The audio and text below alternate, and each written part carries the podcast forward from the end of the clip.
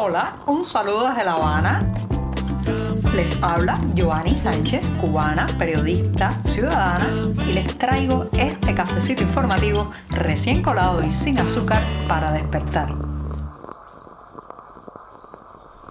La semana informativa llega a su final en este programa, en un viernes que ha amanecido fresco pero soleado aquí en la capital cubana, una jornada en que además después de casi dos semanas con el servicio de acceso a internet cortado en mi móvil, me han devuelto, me han devuelto la posibilidad de navegar en la web. Así que me voy a dar un sorbito de café largo por la semana informativa, por este mes de diciembre que casi se termina y en que cumple cinco años este programa y porque está de vuelta mi servicio de conexión web. Y entonces después de ese sorbito les comentaré los temas principales de este 22 de diciembre de 2023. Voy con el sorbito mañanero.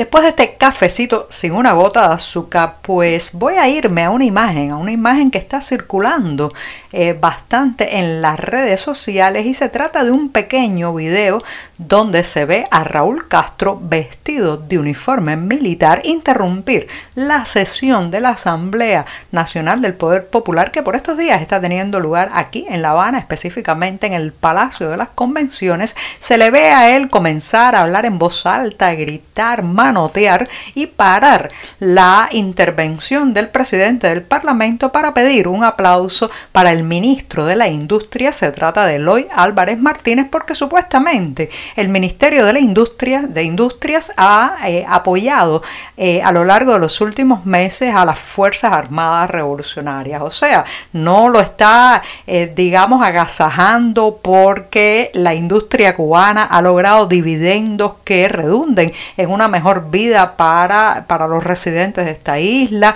ni porque hayan, digamos, eh, potenciado su producción, ni siquiera porque hayan mejorado su infraestructura, sino porque ha apoyado a los militares, ¿sí? A los militares. Y justamente un militar enfundado en su uniforme interrumpe la sesión del Parlamento y estos gestos, señoras y señores, estas escenas son las que dejan en evidencia el verdadero poder en Cuba y toda la mascarada de esos diputados que son combinados por Raúl Castro a pararse de sus asientos y a aplaudir al ministro.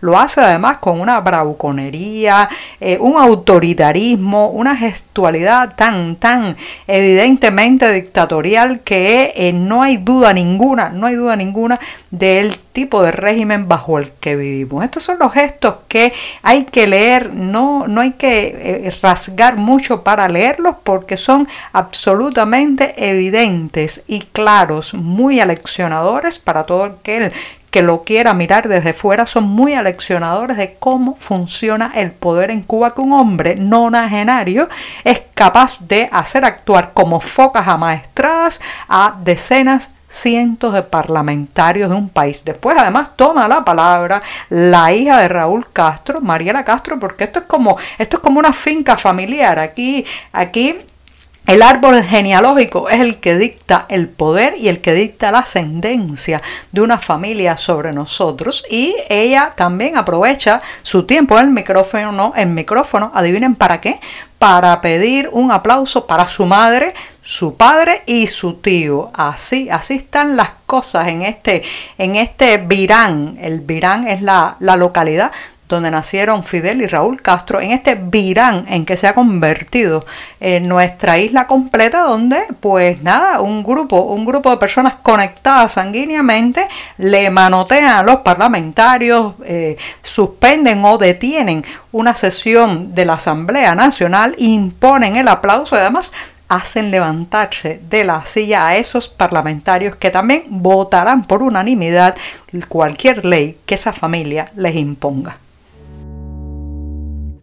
En ese rosario de malas noticias que ha ido saliendo por estos días de la sesión de la Asamblea Nacional del Poder Popular, no podía faltar el dato de la verdadera catástrofe que atraviesa el sector ganadero cubano. ¿sí? La ganadería, que un día fue motivo de orgullo no solamente para quienes se dedicaban a esa práctica, sino también para toda la nación cubana, pues ha caído, ha caído en un abismo bastante profundo y ahora mismo hay datos estremecedores, datos que además además son el resultado de las malas prácticas, las confiscaciones de tierra, la estatización, el centralismo, las decisiones arbitrarias que vienen desde arriba y se intentan imponer en la gestión del ganado en Cuba y todo eso pues ha llevado a la ganadería a una especie de muerte en vida y los datos así lo confirman. Hay uno que es bastante inquietante porque resulta que en lo que va de año, o sea, en este 2023 se han perdido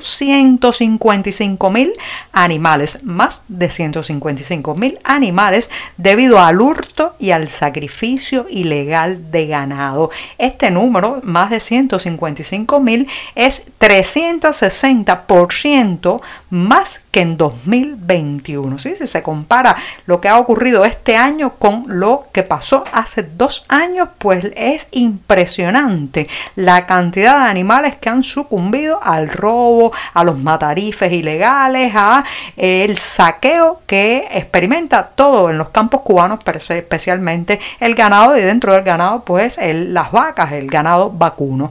Así que ya saben, en dos años, 360% más de hurto y sacrificio. Detrás de esto no solamente están los delincuentes, los ladrones, los pillos y los bandoleros, sino que también hay muchos ganaderos que esconden como sacrificio y como robo la vaca o el ternero que realmente están sacrificando para su propio consumo. Una manera digamos, de evadir los controles estatales y de burlarse también de las exigencias de entregar parte de esa carne al Estado a un precio irrisorio. Así que ya saben, 155 mil animales se han perdido en los campos cubanos por esta práctica de saqueo.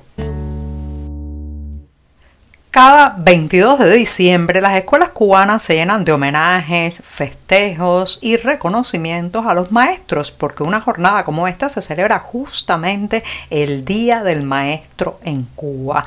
Hoy llega esta celebración en un momento muy complicado, no solamente para la educación eh, en general en esta isla, sino especialmente para aquellos que se paran frente a un aula y tienen pues como profesión el transmitir no solamente conocimientos, sino también actitudes, valores éticos y morales. Lamentablemente son personas que desde el punto de vista salarial y material están pasando muchísimas estrecheces hasta el punto de que el éxodo de profesionales de la educación hacia otros sectores no se ha detenido prácticamente en los últimos años, lo cual ha traído como consecuencia que ha debido reemplazarse a ese profesor eh, más formado, digamos, con más experiencia y con más capacidad y vocación por eh, personas que son verdaderos maestros instantáneos, porque después de unos pocos meses con una formación muy básica, los ponen frente a un grupo escolar con todo lo que eso trae, no solamente